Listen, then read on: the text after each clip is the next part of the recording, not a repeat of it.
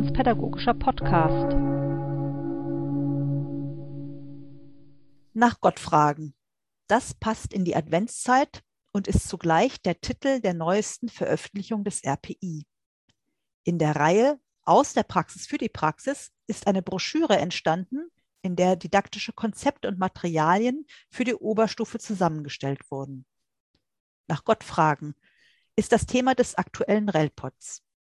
Guten Tag. Mein Name ist Christina Augst und bei mir ist Jochen Waldorf, der für das Heft verantwortliche Studienleiter. Herzlichen Dank für die Einladung, Christina.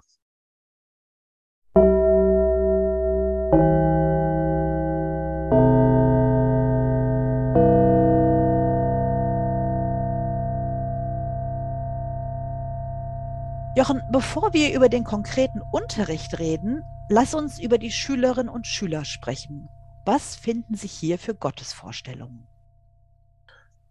Generell äh, kann man sagen, dass die Vorstellungen Jugendlicher von Gott und auch ihre Einstellungen zum Glauben sehr verschieden sind und auch sehr individuell.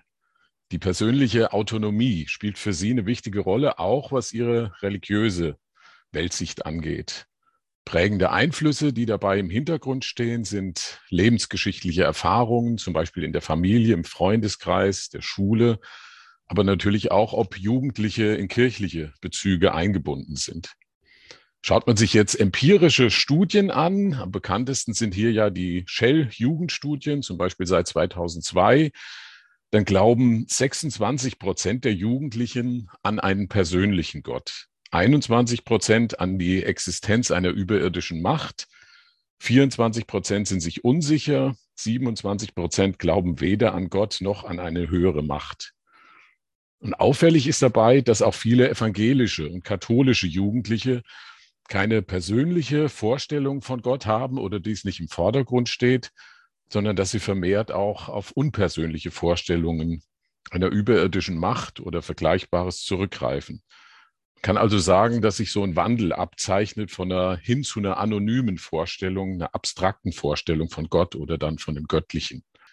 Interessant fand ich noch, dass es jetzt auch eine neuere Repräsentativstudie aus Baden-Württemberg gibt, aus dem Jahr 2018 und die so ein bisschen zu anderen Ergebnissen kommt. Am Schluss heißt es da, zu unserer Frage jetzt nach den Gottesvorstellungen, wenn ein Gottesbild besteht, scheint es für die Jugendlichen und jungen Erwachsenen eher kein deistisch distanzierter Gott zu sein, sondern mehrheitlich ein Gott, mit dem man kommunizieren kann und der Sicherheit vermittelt.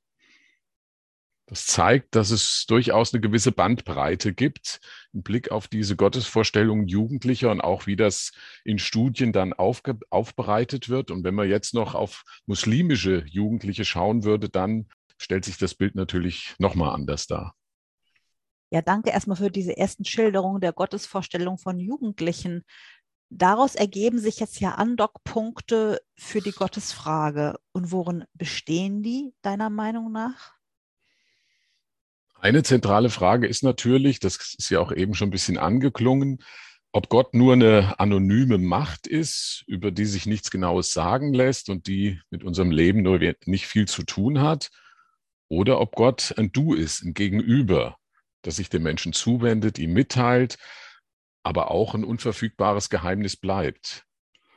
Und genau davon handeln ja dann auch viele biblischen Erzählungen, wie zum Beispiel die von Mose am brennenden Dornbusch. Und diese Erzählungen, aber auch biografische oder theologische Texte, können dann Impulse geben, um sich im Unterricht eigenständig mit der Frage nach Gott auseinanderzusetzen.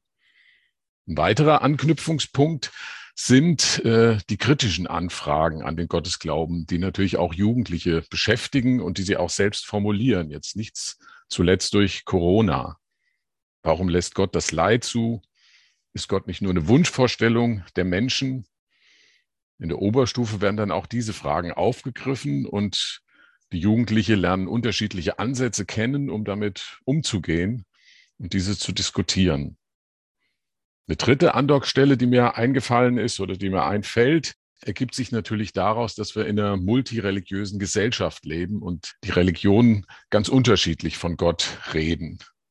Im Gespräch mit einer muslimischen Mitschülerin kann zum Beispiel dann die Frage auftauchen, warum für Christen Gott dreieinig ist. Für Muslime steht da ja häufig das Bild im Hintergrund einer göttlichen Familie aus Vater, Mutter, Kind oder Sohn. Und das kann dann Anlass sein, um sich im Unterricht näher mit der christlichen Trinitätsvorstellung auseinanderzusetzen und vielleicht dann auch eine mögliche Antwort an die Muslime auf ihre Nachfrage zu formulieren. Oder auch die vielen Buddha-Figuren in Baumärkten. Auch das ein guter Anlass, um über Gottesvorstellungen im Buddhismus, im Christentum nachzudenken. In den fachdidaktischen Beiträgen unseres Heftes, das du ja am Anfang genannt hast, gibt es dann jeweils auch so Entwürfe, die diesen unterschiedlichen Ansätzen so ein bisschen nachgehen und sie entfalten. Ja, aber bei vielen Lernenden dürfte ja so ein Alltagsatheismus, will ich es mal nennen, oder nennt ihr es ja auch, prägend sein. Also man ist vielleicht evangelisch und war auch im Konfirmandenunterricht, aber im Alltag ist ein naturwissenschaftliches Weltbild dominant. Und von dort aus erscheinen dann viele religiöse Aussagen als unwissenschaftlich und unwahr. Und greift ihr auch diese Haltung auf? Gibt es dafür unterrichtliche Angebote? Ja, das ist eine Haltung, die im RU immer wieder mal zum Thema wird. Nicht erst in der Oberstufe, auch schon in der Mittelstufe. Ähm, in der Oberstufe dann ganz ausdrücklich im Kurshalbjahr E2, früher Klasse 11. Da geht es um Deutungen der Wirklichkeit. Und es soll eben deutlich werden, dass es ganz unterschiedliche Zugänge zur Wirklichkeit gibt. Naturwissenschaftlich-technische, künstlerische, ethische, religiös-philosophische. Und dass wir all diese Zugänge brauchen, um die Welt und auch unser Leben angemessen zu verstehen. Und ein bisschen später, in dem Kurshalbjahr, in dem es auch, äh, um das es auch in dem Themenheft geht, wird dann auch die Auseinandersetzung mit Atheismus und Religionskritik nochmal ausdrücklich aufgenommen. Und dazu gehört dann ja auch dieser, der neue Atheismus, der stark naturwissenschaftlich geprägt ist und diesen einen naturwissenschaftlichen Weltzugang dann quasi absolut setzt und sagt, nur darin kommt richtige Erkenntnis zum Ausdruck. In unserem Heft gibt es auch einen didaktischen Beitrag zur Auseinandersetzung mit diesem neuen Atheismus, wie er dann zum Beispiel von Richard Dawkins oder in Deutschland von der Giordano Bruno Stiftung vertreten wird. Aufhänger ist dabei übrigens ein Blick auf die Kirche des fliegenden Spaghetti-Monsters. Das ist eine Religionsparodie, die auch sehr deutlich religionskritische Untertöne hat du hast jetzt schon ein paar Mal äh, davon gesprochen, was die Broschüre oder was euer Heft äh, zu bieten hat. Was ist da noch alles drin? Und vor allen Dingen, wie komme ich denn an dieses Heft dran? Ja, also der Hauptteil der Broschüre, das habe ich ja schon angesprochen, besteht aus äh, fünf fachdidaktischen Beiträgen zu den Themenfeldern dieses Kurshalbjahres zur Frage nach Gott. In Hessen ist das die Q2 und diese fachdidaktischen Beiträge enthalten viele konkrete Unterrichtsanregungen und dann auch alle Materialien, die dazugehören. Und dann gibt es noch einen einleitenden Teil, zum Beispiel mit einem Beitrag zu den Gottesvorstellungen Jugendlicher und ihrer Entwicklung. Aber auch, das war uns wichtig, äh, zu der Frage, wie wir als Religionslehrkräfte unsere eigenen Glaubensüberzeugungen und Fragen ins Gespräch bringen können, dann auf Augenhöhe mit den Jugendlichen.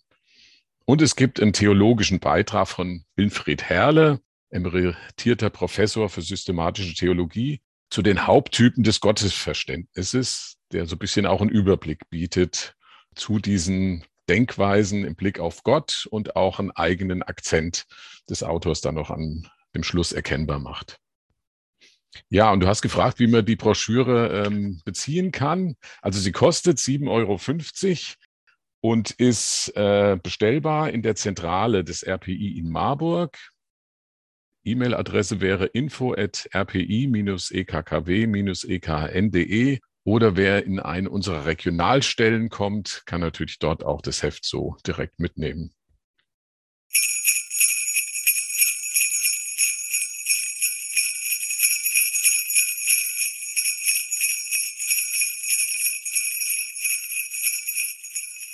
Ja, und wir stehen ja jetzt so kurz vor Weihnachten. Du hast es schon angedeutet, äh, mitten in der Adventszeit. Und da spielt ja auch die Frage nach Gott nochmal auf eine ganz andere Art und Weise eine Rolle. Christina, welche Botschaft hörst du in der Advents- und Weihnachtszeit in diesem Jahr besonders? Ja, mir geht es so, dass mich die erneute Corona-Welle wirklich sehr belastet. Das ist ein Gefühl von Absurdität und Verzweiflung in mir. Verzweiflung wegen der vielen, vielen weiteren Krankheits- und Todesfälle. Absurdität, weil ich manchmal an dem menschlichen Geschlecht zweifle, was unsere Fähigkeit angeht, die großen Herausforderungen unserer Zeit angemessen anzugehen. Mein Herz fühlt sich dann sehr schwer und auch sehr leer an. Und dann begegnet einem manchmal so ein Gedanke, so ein biblischer Satz. Zacharias spricht ihm im Lukasevangelium. Er sagt ihn, nachdem er und Elisabeth überraschend Eltern von Johannes geworden sind. Da heißt es, Gott hat ein Herz voller Erbarmen. Ein Herz voller Erbarmen.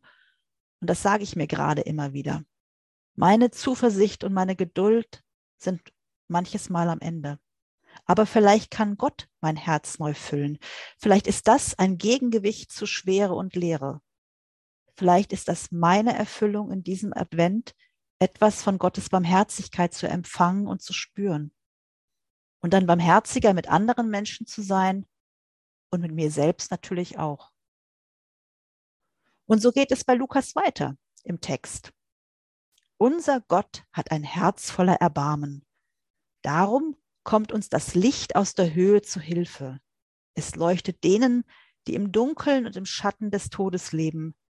Es lenkt unsere Füße auf den Weg des Friedens. In diesem Sinne wünsche ich allen Hörerinnen und Hörern ein gesegnetes Weihnachtsfest und einen guten Start ins neue Jahr. Ich freue mich, wenn wir uns wieder hören in 2022. Alles Gute, viel Licht, viel Frieden und viel Barmherzigkeit. Ich schließe mich diesen Wünschen von Christina Augst von Herzen an.